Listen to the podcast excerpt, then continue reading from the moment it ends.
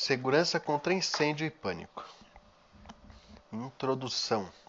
Ao longo da leitura deste material, você irá encontrar aspectos importantes para a compreensão das tarefas relacionadas à segurança contra incêndio e pânico.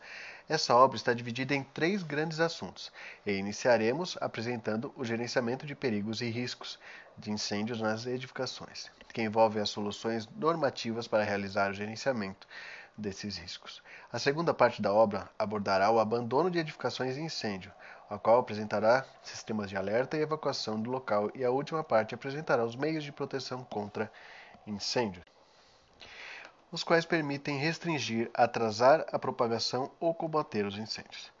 Para que você compreenda a importância da atividade de prevenção e do papel precípio da atividade técnica, faremos uma retomada do histórico de alguns incêndios em que a capacidade de reação dos corpos de bombeiros foi insuficiente para salvaguardar a vida e o patrimônio. Verificaremos, verificaremos que, assim como o bom uso dos sistemas preventivos evita incêndios, nos casos em que há negligência na percepção de perigo de incêndio e falha nos sistemas, as tragédias podem ser potencializadas. A seguir, a seguir, apresentamos um infográfico de alguns grandes incêndios, destacando os seguintes aspectos: perigos e risco de incêndio mal gerenciados, falhas nos sistemas preventivos e as consequências para as edificações e para a população. Observando a figura 1, você pode perceber algumas similaridades entre alguns dos incêndios. Tomemos como exemplo do incêndio em Londres, no mercado público de Florianópolis, no galpão do Logística de São Francisco do Sul, no Hotel Renar e no edifício Wilton Pais de Andrade. Todos possuem em comum a falha de compartimentação na carga de incêndio. Já nos incêndios na Ponte Colombo Salles no Hospital de Caridade, você pode perceber a ausência de gerenciamento de riscos e perigos e a indisponibilidade de informações pertinentes ao combate dos incêndios. Nos exemplos apresentados no infográfico, ainda pode ver que nos casos mais antigos, como o ocorrido em Londres de 66, não havia qualquer forma de sistema preventivo.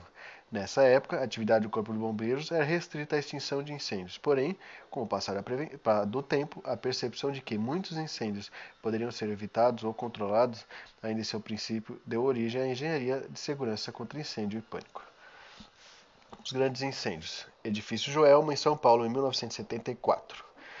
Não havia escada de segurança, uso de elevadores na evacuação do prédio. Pessoas subiram em vez de descer do prédio, esperaram resgate aéreo. É, perigos e riscos de incêndio mal gerenciados. Falhas de sistema preventivos, não havia compartimentação adequada, não havia detectores e alarmes. Consequência: foi incêndio com o maior número de vítimas, 189 mortos e 320 feridos. Repare a semelhança da tragédia Joelma com o incêndio no edifício Andraus, dois anos antes, na mesma cidade de São Paulo. O Hospital da Caridade em Florianópolis, em 94. O assoalho de madeira facilitou a propagação. Acesso com pavimentação em paralelepípedo e íngreme. Apenas o primeiro caminhão dos bombeiros conseguiu subir o morro. CBM possuía equipamentos insuficientes para o combate. Mangueiras rompiam. Hidrantes não funcionou. Houve uma cisterna, havia uma cisterna com água que poderia ter sido usada, mas a existência não foi informada no momento do combate. Consequências: houveram nove vítimas e 70% do área do hospital foi afetada, resultando na mobilização para a melhoria dos equipamentos dos bombeiros. Ponte Colombo Sales, em Florianópolis, 2003. Uso do maçarico alimentado por botijão de GLP em local confinado sob a ponte iniciou o incêndio e existe e a existência de material combustível na proximidade, óleo dos condutores elétricos. É, falha no sistema. Não havia projeto que indicasse os riscos existentes na área onde ocorreu o incêndio, dificultando a atuação dos bombeiros. Consequência: dois dos cinco cooperadores da Celesc pularam da ponte e foram resgatados no mar logo após a deflagração do incêndio. Mais de 130 mil unidades consumidoras ficaram sem energia em por 55 horas em toda a ilha. Houve derretimento do asfalto da ponte Colombo Salles e foi interditado ao tráfego. Além disso, ocorreram vários acidentes de trânsito após o desligamento do semáforo e o túnel Antieta Barros foi interditado. Mercado Público em Florianópolis 2005. Três botijões de LP no interior da lanchonete. Fritadeira ligada sem supervisão. Carga de incêndio elevada. Depósito de roupas, calçados, nas sobrelojas, falta de compartimento entre as lojas, perigo de risco incêndio mal gerenciado, falhas nos sistemas preventivos. Extintores de incêndio foram utilizados em vão no combate por populares. Consequências resultou em 68 lojas da ala norte do mercado público destruídas. Após a reconstrução, com compartimentação adequada, um incêndio em 3 de janeiro de 2013 no box 44 ficou restrito a ele e, por ser controlado, e pôde ser controlado rapidamente. Boate 15 2013. Artefato pirotécnico em ambiente fechado. Revestimento acústico inflamável. Superlotação de público. Havia extintores, mas não funcionaram. Falha de comunicação do incêndio. Parte da equipe de segurança tentava combater o incêndio, enquanto outra parte bloqueou a saída das pessoas. Mal distribuição de saídas de emergência, má sinalização das saídas, sistema de exaustão bloqueado. Consequências: foram contabilizadas 242 vítimas, 90% dos corpos foram encontrados nos banheiros, resultado da má sinalização. A mobilização culminou na Lei Estadual 16.157, que concedeu ao CBMSC o poder de polícia administrativa.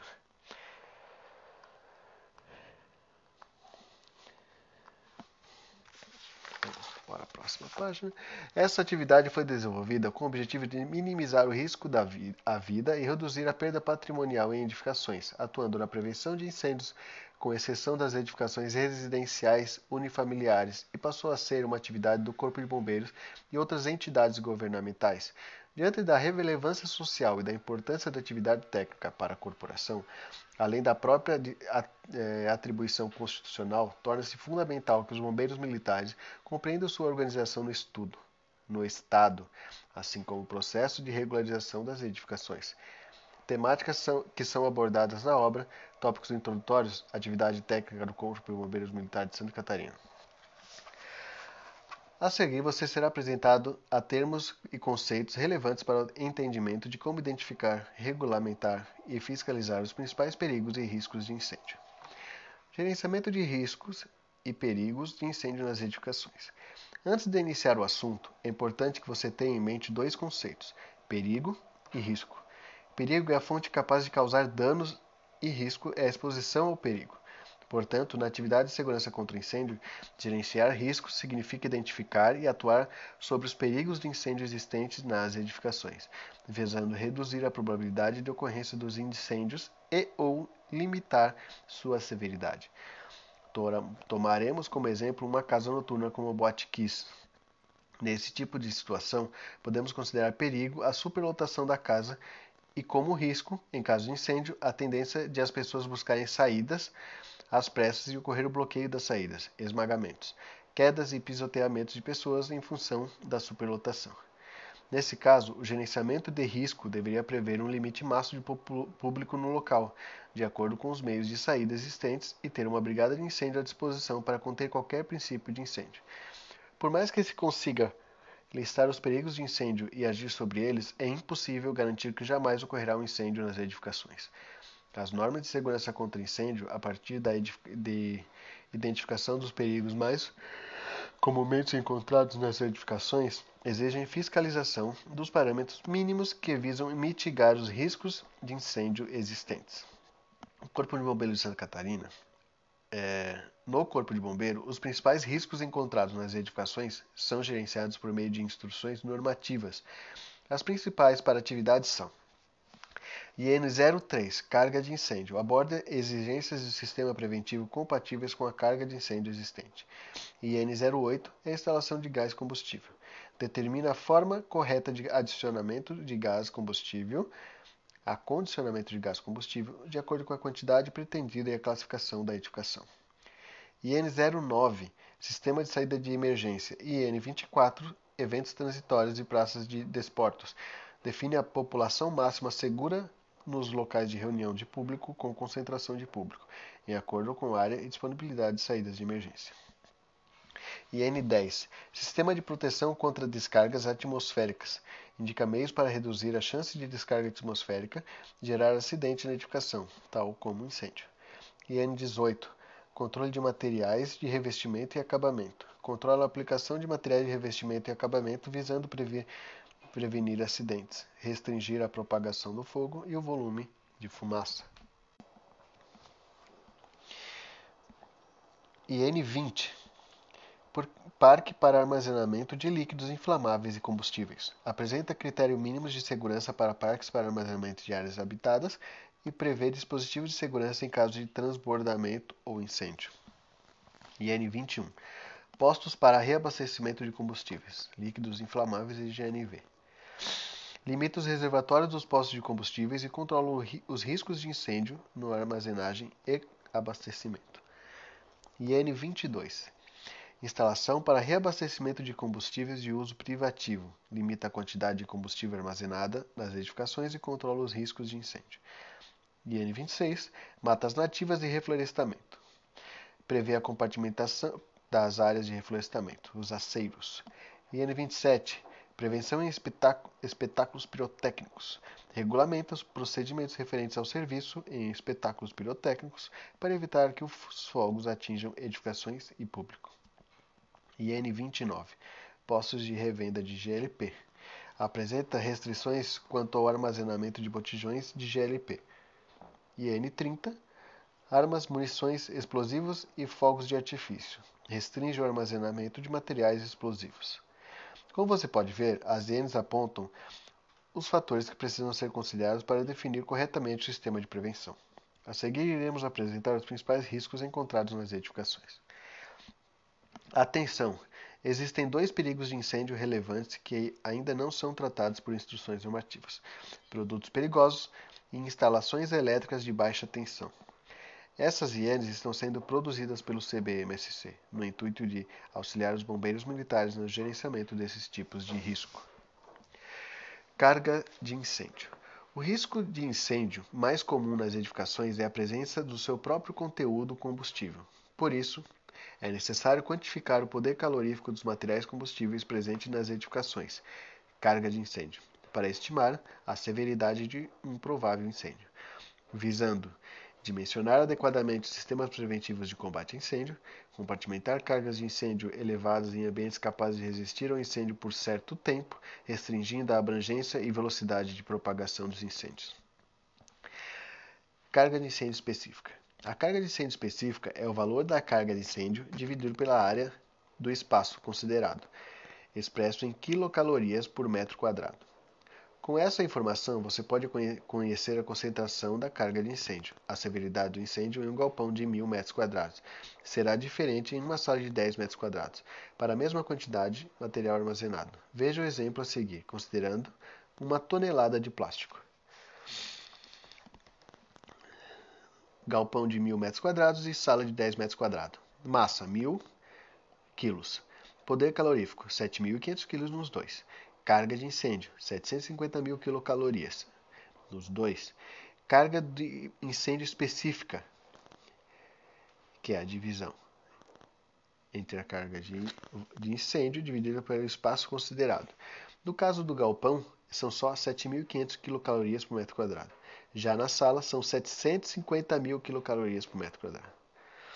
Carga de incêndio ideal. Sabemos que as unidades de energia caloria ou joule são de difícil visualização prática, por isso algumas normas de segurança contra incêndio, incluindo a de Santa Catarina, utilizam o termo carga de incêndio ideal, que é a representação da carga de incêndio específica equivalente da madeira padrão. retomando o exemplo anterior do galpão e da sala contendo material plástico, ao converter a carga de incêndio específica em carga de incêndio ideal, você pode dividir esse valor pelo poder calorífico da madeira padrão que é 4.550 quilocalorias por quilo. Por exemplo, o galpão de mil, é, de mil metros quadrados, é, com a tua carga de incêndio dividido pelo poder calorífico da madeira padrão, a gente vai ter uma carga de incêndio ideal de 1,65 quilocalorias. Já na sala de 10 metros quadrados, a carga de incêndios é de 164,84 kcal por metro quadrado. Classificação de risco de incêndio pela carga de incêndio. A classificação de risco de incêndio como risco, entenda-se aqui severidade, dentro da norma de segurança contra incêndio em segurança, está relacionada à carga de incêndio, sendo leve quando menor de 60 kg metros quadrados, médio entre 60 e 120 e elevado quando maior que 120. Para fins de dimensionamento de sistemas, em algumas situações, como para a definição de reduções e isenções de sistemas preventivos em locais com baixa quantidade de materiais combustíveis, temos a, a definição de carga de incêndio desprezível. Essa definição é utilizada para cargas de incêndio ideal inferiores a 5 kg metro quadrado. A empresa do Valdeci é um exemplo, cresceu muito no último ano. Com isso, acabou acumulando quantidade de excedentes de materiais em seu depósito, que já possuía uma fiação inadequada. Perigo: carga de incêndio elevada em depósito. Risco: se ocorrer incêndio nesse depósito, é grande a chance de superar a capacidade de resposta do Corpo de Bombeiro. Gerenciamento de risco, severidade existência do sistema hidráulico preventivo com reserva técnica de incêndio, água armazenada, compatível com o tempo necessário para o combate, pressão suficiente no ponto mais desfavorável, hidrante com maior perda de pressão até a ponta da mangueira e distribuição da carga de incêndio em áreas compartimentadas. Gerenciamento de risco, probabilidade. Exigência de afastamento entre áreas de depósitos de materiais com eventuais agentes de ignição fontes elétricas, térmicas, químicas, biológicas e etc. Controle de materiais de acabamento. Materiais de acabamento são aqueles empregados na superfície das edificações, com finalidade de atribuir características estéticas, acabamento em gesso, de conforto térmico, acústico, lã de vidro, lã de rocha, vermiculite, isopor etc de durabilidade, revestimento cerâmico ou decorativo, cortinas, tapetes, faixas e banners. Em caso de incêndios, materiais de acabamento instalados no interior das edificações podem trazer riscos adicionais, tais como o aumento da velocidade de propagação de incêndios, a liberação de fumaça tóxica, o aumento da carga de incêndio, as rotas de fuga tornarem-se escorregadias. A seguir, apresentaremos alguns exemplos de como sistema, os materiais atuam em casos de incêndio. Situação 1. Durante a noite, em um hotel com piso dos corredores revestidos de carpete combustível e sem tratamento, ocorre um curto-circuito na luminária com um gorjetamento de plástico derretido, quente. As gotas começam a cair diretamente sobre o carpete, que pega fogo localmente. O incêndio se propaga rapidamente através de todo o corredor. A rota de saída das pessoas do quarto está bloqueada pelo fogo. Situação 2. Uma casa noturna, utilizada como como revestimento de forro espuma combustível para tratamento acústico, redução de reverberação sonora, que além de propagar rapidamente o incêndio ao nível do teto, libera grande quantidade de fumaça tóxica, reduzindo drasticamente o tempo disponível para o abandono da boate, resultando na morte de muitas pessoas. Para evitar que os exemplos anteriores mencionados tornem-se realidade, o CBMC faz o controle de materiais de acabamento e revestimento, visando restringir a propagação de fogo e o desenvolvimento de fumaça. A Instrução Normativa 18 traz em seu anexo B uma tabela que contém os locais e formas de instalação permitidas de diversos materiais de acabamento, a propriedade requerida e se necessita ou não de comprovação por laudo. Essa IN também se preocupa com as condições de passagem de pessoas pelos caminhos de emergência, cujos materiais devem possuir as seguintes características: piso incombustível e antiderrapante, guarda-corpo com resistência mecânica. Exigibilidade, exigibilidade do controle de materiais de acabamento. Algumas exigências variam com o tipo de ocupação. Por exemplo, assentos e locais de concentração de público fechados devem ser de material não propagante, enquanto que em indústrias isso não é necessário. Por que existe essa diferença? O motivo é que a grande quantidade de pessoas em um ambiente fechado e a proximidade entre os assentos e uma combinação de perigos que requer muita atenção especial por parte do bombeiro, pois nesse tipo de ambiente há maior probabilidade de incêndios se propagar mais rápido nesse tipo de material. Os assentos em outras ocupações não é objeto de fiscalização do CBM, portanto, se uma indústria possui em sua linha de produção uma sequência de poltronas dispostas de um lado a outro, esse quesito não será fiscalizado e nem impedirá a concessão de atestado. A exigência que varia conforme a posição ser instalado em piso, parede ou teto, isso se deve à dinâmica da propagação do fogo, cujo mecanismo preponderante é a convecção dos gases quentes. Os tetos e as coberturas recebem grande parte do calor do incêndio através dos gases quentes que se acumulam nas partes altas, possibilitando a ignição dos materiais combustíveis. Podem ocorrer gotejamento de material em chamas e isso gera novos focos de incêndio ou causar danos às pessoas. Pelo quadro 3, pode ver um recorte do trecho do anexo B da IN 18 referente a corredores, house e descargas. Observe que se for utilizado carpete no piso desses locais, a propriedade não propagante deve ser comprovada por meio de laudo. Locais, corredores, house, é, vou ler a tabela agora. Coluna 1, locais, corredores, house, descargas é, de todos os tipos de ocupações. Coluna 2 é a posição. Então a linha 1 é piso, linha 2 parede divisória e linha 3 teto e forro. Materiais autorizados, isso já na coluna 3. Cerâmica, pedra natural, concreto, madeira ou metálico.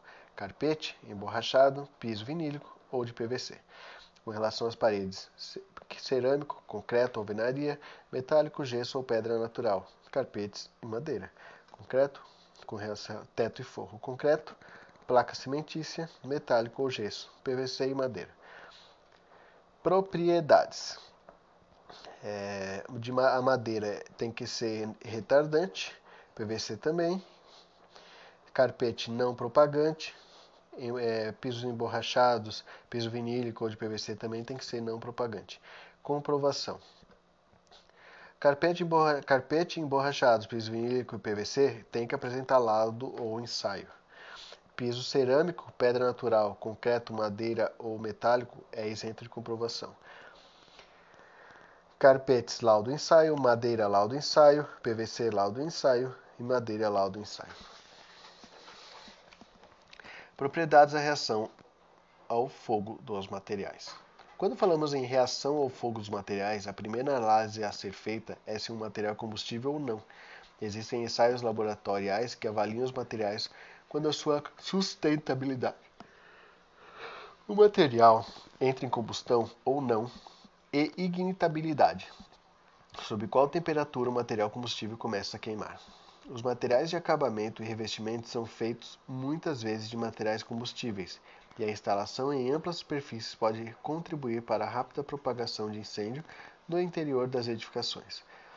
Tais materiais devem ser sempre proibidos pelo CBMSC, certo? Não necessariamente. Existem duas propriedades que os materiais combustíveis podem possuir, os quais devem ser devidamente comprovados por laudo quando exigido, que contribuem para o aumento da segurança contra incêndio nas edificações. É a retardante, propriedade que assegura tempo de retardo, demora, até que o material entre em combustão. Ou não propagante, propriedade que somente permite a queima do material com a presença da fonte de calor externa. A combustão se extingue ao se retirar a chama externa. Comprovação por meio de laudos. As propriedades de reação ao fogo dos materiais que não se podem visualizar a olho nu requerem ensaios laboratoriais que os comprovem. Cabe ao responsável técnico providenciar um laudo, o qual caracteriza o produto que pretende instalar, informa o local onde será feita a instalação, indica o tipo de manutenção que deve ser realizada e, principalmente, ateste a propriedade de reação ao fogo requisitada anexo ao ensaio laboratorial ou certificado do fabricante. Atenção! Se um material de acabamento for aplicado em condição não prevista na tabela do anexo B da IN 18, a responsabilidade é do proprietário ou do responsável técnico. Atenção! Lembre-se, caso você receba um laudo duvidoso, pode solicitar uma amostra para realizar novos testes. No caso GLP, a mistura gasosa tem quase o dobro da densidade do ar, de modo que se ocorrer um vazamento, a tendência é que haja acúmulo de gás próximo ao chão. O acúmulo pode gerar uma explosão caso alguma fonte de ignição seja acionada. Já o GN, o gás natural, é menos denso que o ar, não havendo acúmulo de gás próximo ao chão. Gases combustíveis.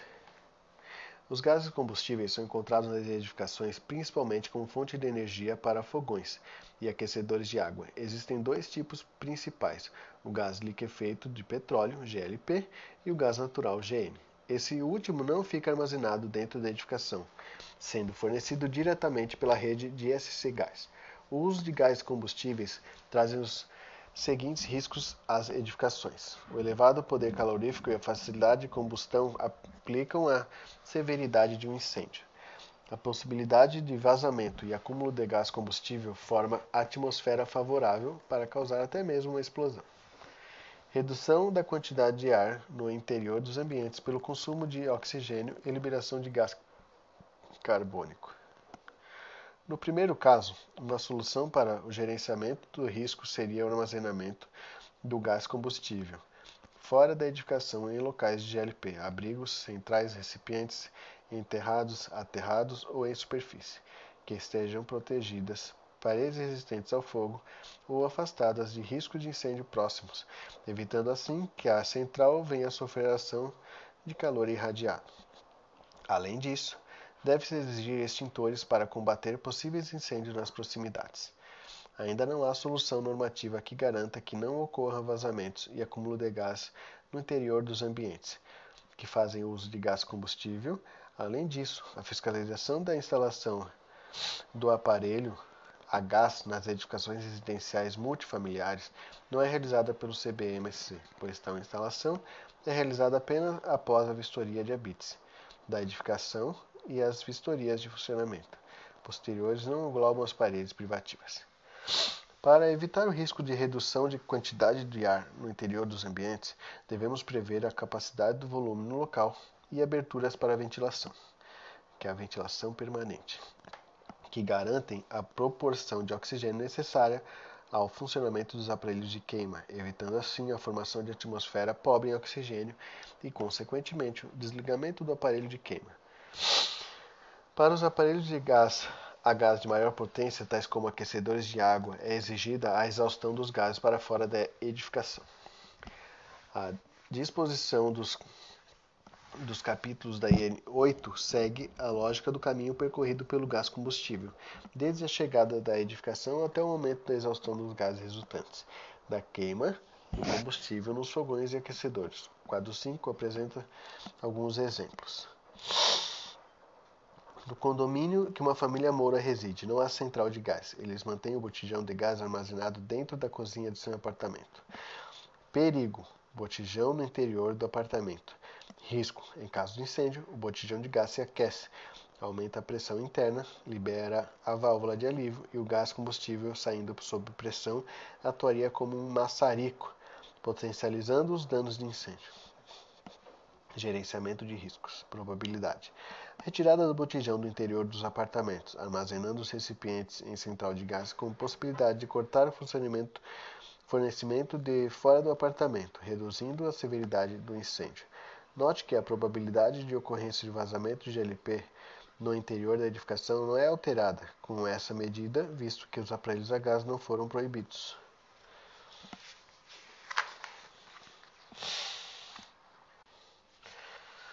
Quadro 5. Exemplos de gerenciamento de riscos. Locações de GLP. Pela quantidade de gás, até 90 kg de GLP é permitido abrigo. Acima disso, somente com centrais. Instalações maiores de 5 mil kg requerem recipiente de superfície enterrados ou aterrados. Pela localização dos recipientes, afastar de risco de incêndio ou de locais que possam acumular gás. Características construtivas: paredes protegem recipientes de radiação térmica de incêndio próximo. Ventilações dificultam acúmulo de gás em caso de vazamento. É melhor dispersar que acumular. Mencionamento do tipo e quantidade de recipientes. Compete ao responsável técnico a supervisão do aparelho de gás em funcionamento. É responsável do usuário. Se não funcionar, o problema é entre ele e a companhia de gás. Conjunto de regulagem e medição do GM é a interface entre a rede de gás natural e a edificação. Sua instalação é de competência da companhia SC Gás. Válvula de corte geral de gás da edificação. Permite o desligamento de emergência do fornecimento do gás para toda edificação e jusante da locação de gás ou CRM. Mesmo com o desligamento de emergência, ainda haverá certa quantidade de gás acumulada na rede primária e secundária. Rede de gás distribuição de gás. Rede primária. Admite-se a pressão de 1,5 kg por centímetro quadrado, permitindo a distribuição de grande quantidade de gás para os ramais secundários. Rede secundária. Após a redução de pressão para valores de uso dos aparelhos de queima entre 0,02 e 0,03, no caso de fogões domésticos. Abrigo de medidores. interface entre as duas redes. Nele está instalado o registro de corte de tipo fecho rápido, exclusivo para cada unidade consumidora, permitindo o corte individualizado ou deixar o local sozinho ou a manutenção dos dispositivos. Ao definir o volume mínimo de abertura de ventilação permanente para a renovação de ar ambiente, faz-se adequação do ambiente para o funcionamento de aparelho a gás. Aparelhos que consomem maiores quantidades de gás, tais como aquecedores de passagem, devem possuir exaustão de gases para fora do ambiente, reduzindo o risco de intoxicação de pessoas. Atenção! Lembre-se combatente. O gás combustível é fornecido continuamente através da rede de distribuição até os aparelhos a gás, sem qualquer dispositivo automático que promova o fechamento automático da rede em caso de incêndio ou vazamento. Portanto, deve-se utilizar as válvulas de corte de gás existentes na edificação. Em caso de emergência, as comumente encontradas são a geral, próxima à central, no patamar ou andar de edificação e no próprio local do consumo. Atenção, a instalação incorreta da exaustão dos aquecedores de água a gás pode causar risco de morte por meio de liberação e acúmulo de monóxido de carbono no interior de ambientes. Sempre que houver interrupção de fornecimento de gás combustível em decorrência do atendimento CBM, deve-se previamente esclarecer ao síndico e ao responsável na edificação sobre a necessidade de informar ao usuário daquela edificação sobre o reinício de fornecimento de gás.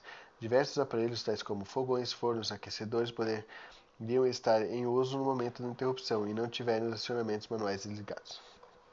Acionadores manuais. Superlotação de público. Moraes e Vidal 2016 explicam que a superlotação de público é um fator que, associado à necessidade de abandono imediato da edificação em caso de incêndios, podem aumentar o número de vítimas e a severidade das lesões causadas pelos seguintes fatores. As pessoas tendem a se mover mais rápido do que o normal. Os indivíduos começam a pressionar uns aos outros para sair. A passagem de pessoas através de vãos portas, por exemplo, torna-se descoordenada.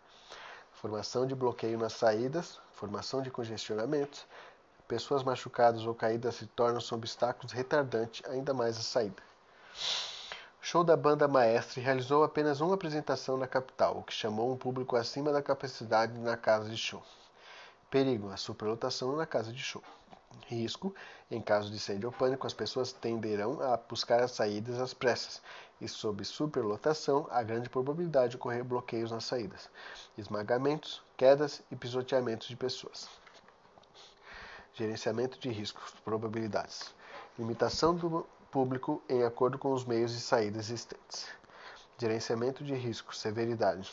Atuação dos brigadistas de evento ou do corpo de bombeiro no momento do sinistro.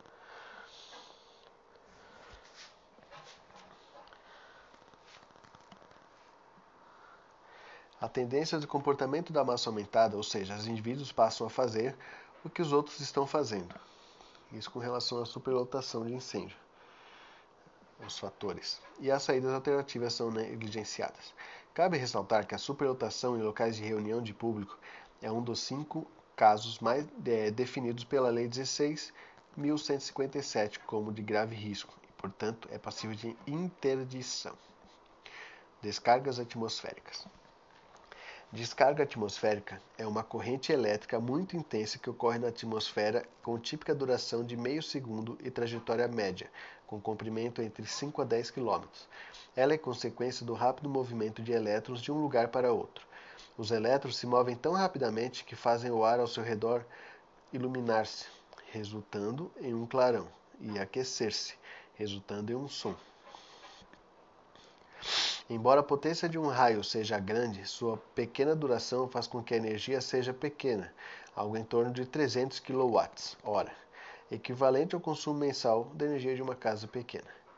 Não há como evitar a, a, ocorrência de uma descarga atmosférica em uma edificação, quando algumas condições estão estabelecidas, como, por exemplo, aproximação de nuvens carregadas, indução de cargas opostas na superfície da edificação e proximidades de aumento do campo elétrico até a ruptura da resistência dielétrica do ar e descarga de cargas elétricas pelo caminho de menor resistência elétrica entre a nuvem e a terra, podendo esta conter partes da edificação condutores elétricas ou não. O Sistema de Proteção contra Descargas Atmosféricas, o SPDA, oferece um caminho para que a descarga atmosférica ocorra com menor risco às edificações e seus ocupantes. Nas extremidades das edificações são instalados captores metálicos que tendem a concentrar em si as cargas elétricas induzidas pelas nuvens utilizadas. Nuvens carregadas podem poder das pontas, aumentando a probabilidade de ruptura da resistência dielétrica do ar através do caminho que leva do captor à nuvem. Nos casos de descargas nuvem-solo, que representam 90% das ocorrências, as cargas negativas geradas nas nuvens são drenadas para o solo. No SPDA é o aterramento, barras metálicas em contato direto com o solo, que transfere as cargas recebidas dos condutores de descida para a terra. A Terra possui grande quantidade de matéria que absorve as cargas elétricas. O caminho elétrico criado entre os captores e o aterramento é feito pelos condutores de descida. A NBR 5419 IFEM 2, que versa sobre a proteção contra descargas atmosféricas, estabelece os requisitos para análise de risco de, em uma estrutura devido às descargas atmosféricas para a Terra e fornece um procedimento para avaliação de tais riscos. A extensão dos danos e falhas na vizinha depende das características das rupturas e das características de cargas atmosféricas. As principais características das estruturas relevantes para os efeitos das descargas atmosféricas apontadas pelas AD normas 2018 incluem tipo de construção: madeira, alvenaria, concreto, concreto armado, estrutura em aço. Função: residência, escritório, comércio real, é, rural, teatro, hotel, escola, hospital, museu, igreja, prisão, shopping center, banco, fábrica, área industrial, área de práticas esportivas. Ocupantes e conteúdo: pessoas e animais, presença ou não de materiais combustíveis ou explosivos, sistemas elétricos e eletrônicos de baixa extensão e alta tensão. Linhas elétricas e tubulações metálicas que adentram a estrutura, linha de energias, linhas de sinal, tubulações. Medidas de proteção existentes ou providas, medidas de proteção para reduzir danos físicos e risco à vida, medidas de proteção para reduzir falhas em sistemas internos, dimensão de risco, estrutura com dificuldade da evacuação ou estrutura na qual pode haver pânico, estrutura perigosa às redondezas, estrutura perigosa ao ambiente. E, o prédio da Roberta não possui sistema de para-raios. Cada chuva com tormentas ela, ela fica muito apreensiva. Perigo: a descarga atmosférica sobre a edificação. Risco: em caso de descarga atmosférica em uma edificação, a energia dissipada pela passagem da corrente elétrica é capaz de iniciar um incêndio. Gerenciamento de risco: o SPDA atmosférico, conhecido como para-raios, prevê um caminho seguro aos elétrons do topo da edificação até o aterramento, reduzindo a probabilidade de ocorrência de incêndios.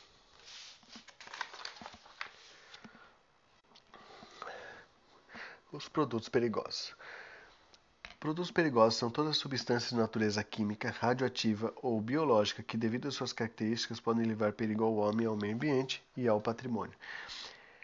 Esses produtos foram classificados pela ONU e atualmente constituem nove classes de risco: explosivos, gases, líquidos, inflamáveis, sólidos inflamáveis, oxidantes, peróxidos orgânicos, substâncias tóxicas, infectantes, radioativos, corrosivos e substâncias perigosas diversas.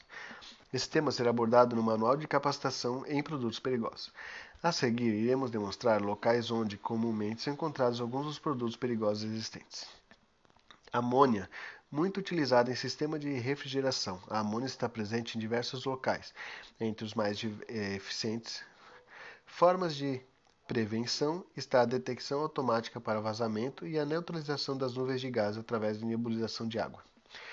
Corrosivos estão presentes nos mais diversos tipos de indústrias, como, por exemplo, produtos de limpeza, papel e celulose, plásticos, baterias automobilísticas, fertilizantes, etc. O ácido sulfúrico é a segunda substância mais utilizada pela indústria, ficando apenas atrás da água. A melhor forma de prevenção de acidentes para esses compostos são a forma de armazenagem e os cuidados durante o uso. Oxidantes são as principais substâncias utilizadas na fabricação de explosivos e de fertilizantes. Entre as principais medidas preventivas para esta classe de produtos estão o armazenamento seguro e segregado de materiais incompatíveis. Curiosidade: em 2013, um galpão situado em São Francisco do Sul para armazenamento portuário, contendo nitrato de amônio para fertilizante, classe B, ocasionou um acidente no qual houve uma reação de decomposição autossustentável, trazendo inúmeros riscos para uma localidade. Gases e líquidos inflamáveis. Atualmente, essa classe de produtos perigosos está envolvida na maioria dos acidentes, principalmente no transporte rodoviário, diesel, gasolina, álcool, combustível ou GNV, já abordado na página 17. Nas edificações, as medidas preventivas se concentram nos cuidados de armazenamento, existência de sistemas de combate específico para determinada substância e sistema de contenção e confinamento nos casos de vazamentos ou derramamentos. O posto de combustível Hoffman resolveu tocar estocar cilindro de oxigênio próximo às bombas de, que vendem líquidos inflamáveis. O perigo é o armazenamento inadequado desses produtos. E o risco? Em caso de reação química, a presença de grande quantidade de produto perigoso amontoado dificulta a resposta à emergência. A proximidade entre produtos reagentes entre si aumentam o risco. Qual é o gerenciamento do risco? Segregar grandes volumes de produtos perigosos, facilitando a resposta às emergências e a probabilidade de gerenciamento do risco é afastar e proteger compartimentos distintos que possuem produtos capazes de reagir entre si, iniciando um incêndio, proibir seu armazenamento nos mesmos locais. É salutar que as viaturas do CBM administrativas ou operacionais contenham o manual da BIQIM. Utilize suas recomendações para orientar as primeiras medidas de cena de emergência até a chegada de uma equipe especializada, evitando risco e a tomada de decisões incorretas. Lembre-se, esse manual é somente uma fonte de informação inicial para os primeiros 30 minutos do acidente. Eletricidade. A energia térmica liberada em uma falha elétrica, curto-circuito, por exemplo, pode dar início a um incêndio caso existam materiais combustíveis nas proximidades. O uso incorreto da eletricidade como circuitos elétricos sobrecarregados, inexistência ou instalação inadequada de disjuntores, usa, uso não supervisionado de equipamentos elétricos e defeitos de fabricação dos equipamentos é a causa da maioria dos incêndios investigados pelo CBM, onde a causa foi identificada. O CBM ainda não possui instrução normativa que regula o uso de instalações elétricas de baixa tensão no entanto, a ABNT NBR 5410 apresenta as boas práticas para instalações elétricas de baixa tensão.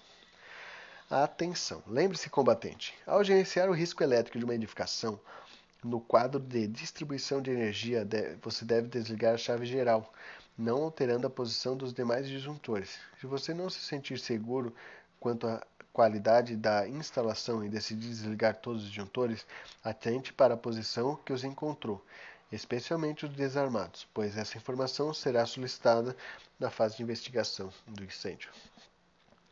Vamos a um exemplo. Na escola Pequeno Príncipe foram deixados ligados vários aparelhos em adaptadores conectados à rede elétrica. Perigo: falha elétrica. O risco, em caso de falha elétrica, pode ocorrer curto-circuito, caracterizado por corrente elétrica elevada o suficiente para derreter condutores metálicos e iniciar incêndios. Gerenciamento de riscos probabilidade. Circuitos elétricos bem dimensionados e protegidos por disjuntores e uso supervisionado de eletrodomésticos. Na próxima sessão serão abordados sistemas preventivos contra incêndio e pânico existentes para auxiliar no abandono de edificações em incêndio.